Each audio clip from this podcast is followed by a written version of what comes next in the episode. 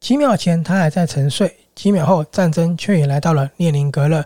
几秒前他还在忧虑，几秒后爱情却在对街凝视着他。爱情是被人所爱，并还之以爱。这是一本让你重新相信爱情的决战巨作。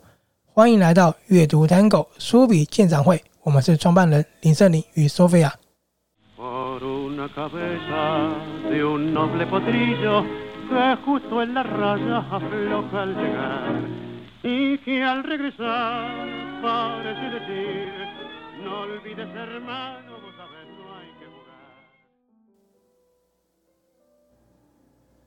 Sophia，我刚刚讲的这个介绍，你有没有觉得非常熟悉？有，这个作品就叫做《青铜骑士》。我们在上一集的书评讲的就是《青铜骑士》。那我那时候有说，因为它的故事篇幅比较长，所以我们分成了两集来介绍。好，那如果呢是第一次听到这一集的朋友，或者是对上一集印象没有那么清晰的朋友，可以到我们的文字介绍回附上上一集的连结与书评哦。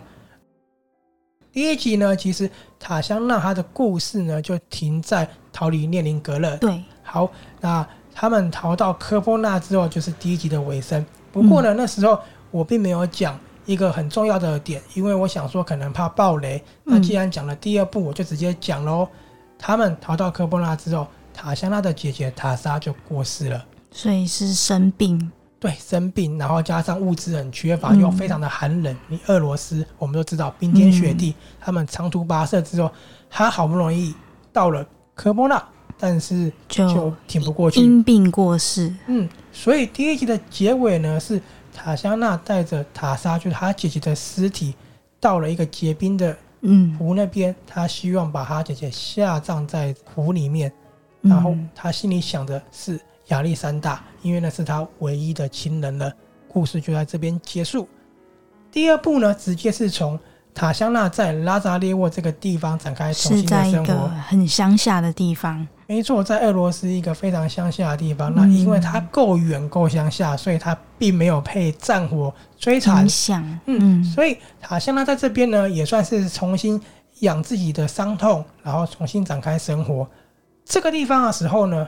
我们切换到他喜欢的亚历山大。嗯，亚历山大觉得说，为什么我一直没有这两姐妹的消息？亚历山大还在打仗吗？对，因为他是军官，他在前线。可是他知道两姐妹要逃到科波纳，但是逃到那边之后就完全没有下文了。他就觉得说，他一定要找到这一对姐妹。所以呢，亚历山大他心系着其实不是塔莎，是塔香娜，他很爱她，他就决定在前线哦，他请了假前往嗯拉扎列沃去找这个姐妹。那第二集的故事很重要，就在这里了。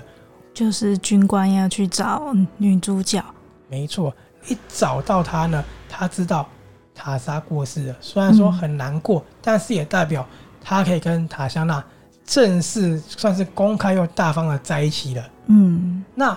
在这里呢，他们两个人就是没有办法隐藏自己压抑的情感了嘛，非常非常的疯狂。故事用了非常非常大的篇幅去讲他们两个人的感情。你知道这本书它四百七十九页，花了两百五十八页，超过一半了。嗯，去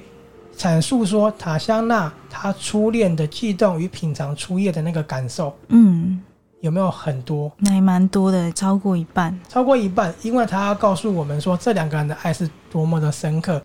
这个呢是前半部分，就是我们看到他们的爱已经是非常的澎湃，而且他们在这个地方居然结了婚。在乡下，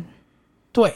就是他居然告假嗯去找她们两姐妹，然后遇到了塔香娜，在一起之后就结婚了。嗯，那后半段的篇幅呢，就是透过塔香娜、亚历山大，还有他们一个朋友叫迪米崔三个人的关系去做一个阐述。迪米崔我上次没有讲到，我跟你解对，好释一像没下，有听过。他是亚历山大的好朋友，嗯，那他也非常的喜欢塔香娜，所以他一直从中去阻碍他们两个在一起。但是呢，亚历山大他必须听从迪米崔的话，因为他有一个非常重要的把柄被迪米崔抓住。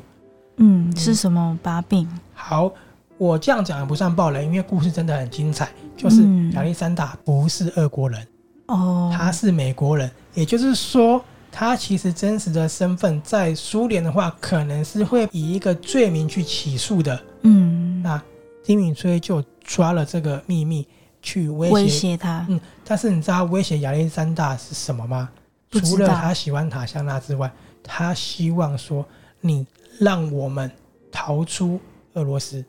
哦，他希望他帮他们两个逃出来，这样，对，因为他也受够了在这个共产集权的国家生活，嗯他想要去自由，他想要投奔美国这个可国是要度。怎么帮他们逃出去？这就是这本书后半段非常精彩的地方，他。很有点像莫斯科绅士哦，莫斯科绅士嗯后面是不是伯爵要帮助小女孩逃出对，莫斯科。那这个地方也是，就是亚历山大、塔香娜跟迪米崔三个人要怎么样逃出俄罗斯呢？就在这个时候，其实很尴尬的，塔香娜她怀孕了。嗯，对，她怀孕的时候，她就觉得说，那我一定要逃到美国去，去拥有新身份跟新生活。所以今天计划就这样展开了。但是呢，他们也面临到特务机构、秘密警察找上了他们。嗯，啊，眼看着他们时间一分一秒的过去，希望越来越渺小了。亚历山大他也决定做出了最后的选择，要不要逃去美国？对是吗？没错。而且呢，碍于啊计被划的关系，威胁，对，碍于计划关系，他只能择一，是要塔香娜还是迪米崔？嗯，最后，塔香娜她当然一个人一个人哦，成功逃出了俄罗斯了，走过列宁格勒、赫尔辛基、斯德哥尔摩、哥德堡，哇，太多了！哈维治、利物浦之，他用走的吗？他一边走，然后一边混到车子上面，这样子横越啊，嗯然后搭车啊，跨越四个国家，最后到纽约了，蛮厉害的，很厉害，对不对？没有坐船吗？他最后是坐船到纽约，哦可是他经历了很多很多的方式，因为呢，他还是想着亚历山大对他说的话。亚历山大对他说：“嗯如果你没有我，你还能找到方法独自生存，因为找到方法为我们两个继续活下去。”所以他要为他们两个爱的结晶继续活下去，嗯，他就把他的小孩叫做安东尼·亚历山大。你听了有没有觉得非常的厉害？他还蛮厉害的。这个时候还可以带着小孩，然后逃亡这么远，对他这个时候才十八岁哦。嗯，我为什么我说一个人呢？是因为亚历山大他必须做一个抉择，所以他最后并没有跟他们一起成功的离开这个地方。那他是生是死，我就不去阐述了。嗯，但是对塔香娜来讲，他就失去了这个士兵嘛，嗯就这样一个人拖着疲惫不堪的身体，然后又是又有大肚子，嗯，我刚刚说横越四个国家，不只是横越四个国家，他先横越了半个苏联，对，对真的很远，很厉害，对不对？我看完之后，我真的觉得，透过一个小女孩，然后走过大时代，成为一个我觉得非常不可思议的勇敢啊！嗯这本书真的真的以他们的爱情啊，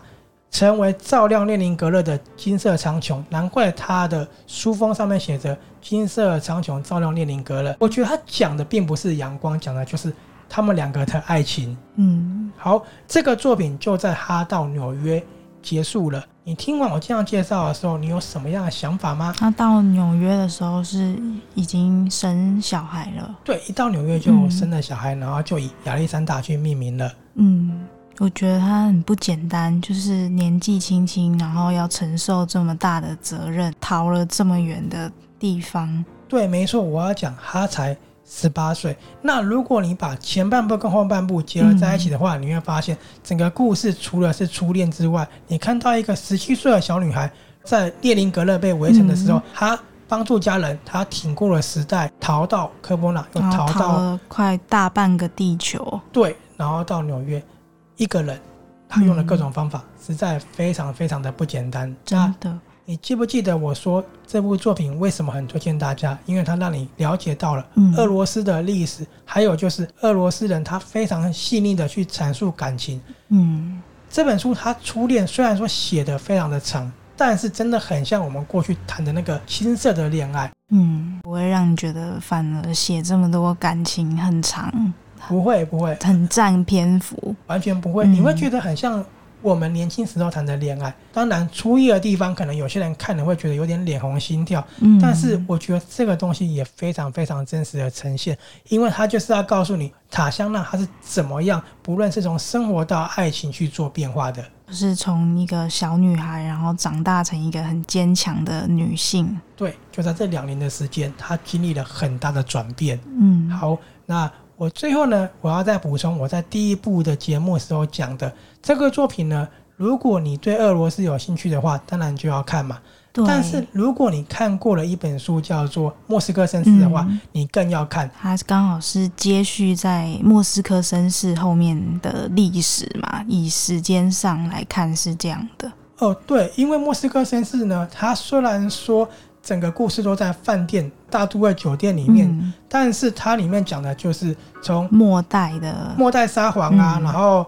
列宁啊、斯大林到赫鲁雪夫这三个时代，但是他并没有去阐述所谓二战的时候嗯，莫斯科或是苏联是什么样子的，因为《心动骑士》大时代是在二战，你对刚好可以刚好把两个作品合在一起，就是一个俄罗斯的完整的俄近代罗史斯的近代，嗯、没，错，真的非常非常的棒。所以，如果你对俄罗斯文学有兴趣的话，《心动骑士》是绝对、绝嗯非对、常推荐。对、绝对不能错过的。好，这本书呢，它的作者叫做保琳娜·西蒙斯。对那这个作品不但是传奇的罗曼史史诗之外，我们一直有说它与《飘齐名》与嗯《赤鸟齐名》这部作品，作者非常非常的爱，也得到了极大的成功。他后来生的女儿就以塔香娜命名，哦，他希望作者的女儿，对他希望他嗯的女儿能跟书中的角色一样那么坚强哦。嗯，好，那这个作品呢是由春天出版社所发行的，译者叫陈嘉玲。如果你有兴趣这本书，也可以到我们阅读 Tango 书笔鉴赏会粉丝团上面看我写的书评，我会有附上完，整版，没错，我会附上连结。阅读 Tango 今天就介绍到这里了，我们下次见喽。哦拜拜。